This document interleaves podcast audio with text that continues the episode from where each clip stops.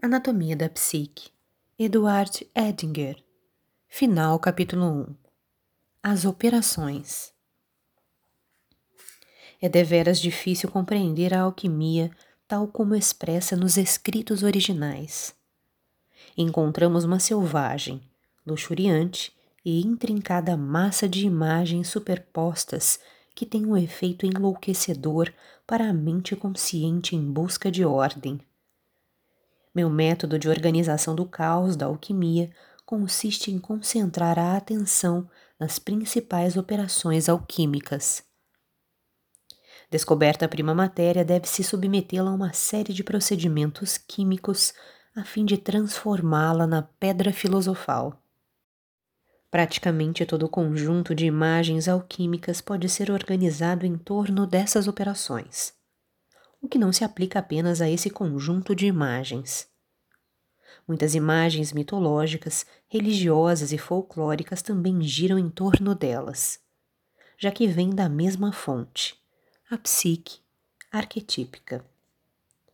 Não há um número exato de operações alquímicas e muitas imagens se sobrepõem.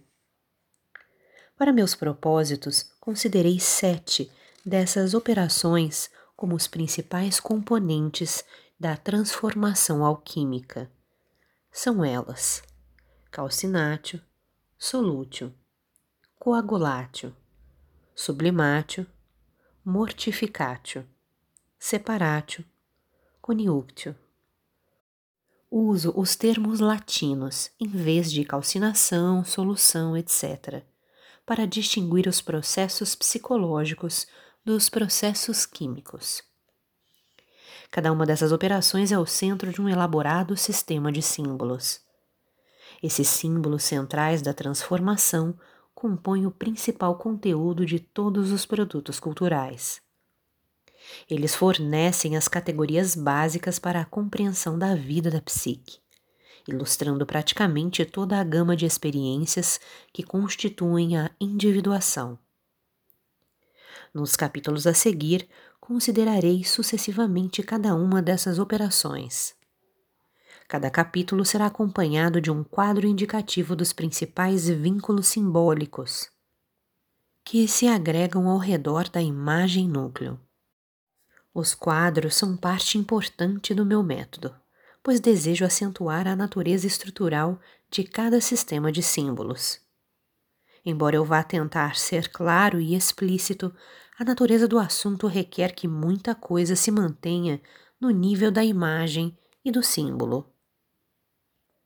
Para justificá-lo, ofereço as seguintes observações de Jung.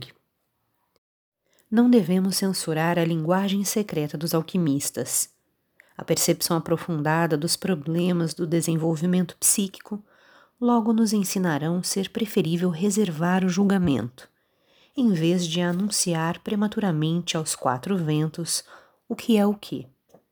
Com efeito, todos temos um compreensível desejo de clareza cristalina, mas corremos o risco de esquecer o fato de lidarmos, em assuntos psíquicos, com processos de experiência, isto é, com transformações que jamais devem receber denominações rígidas e apressadas se não se desejar petrificá-las em alguma coisa estática.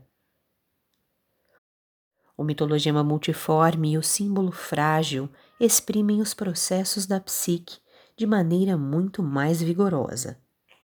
E, no final das contas, muito mais claramente do que o mais explícito conceito, porque o símbolo não apenas transmite uma visualização do processo, como também isso talvez tenha a mesma importância.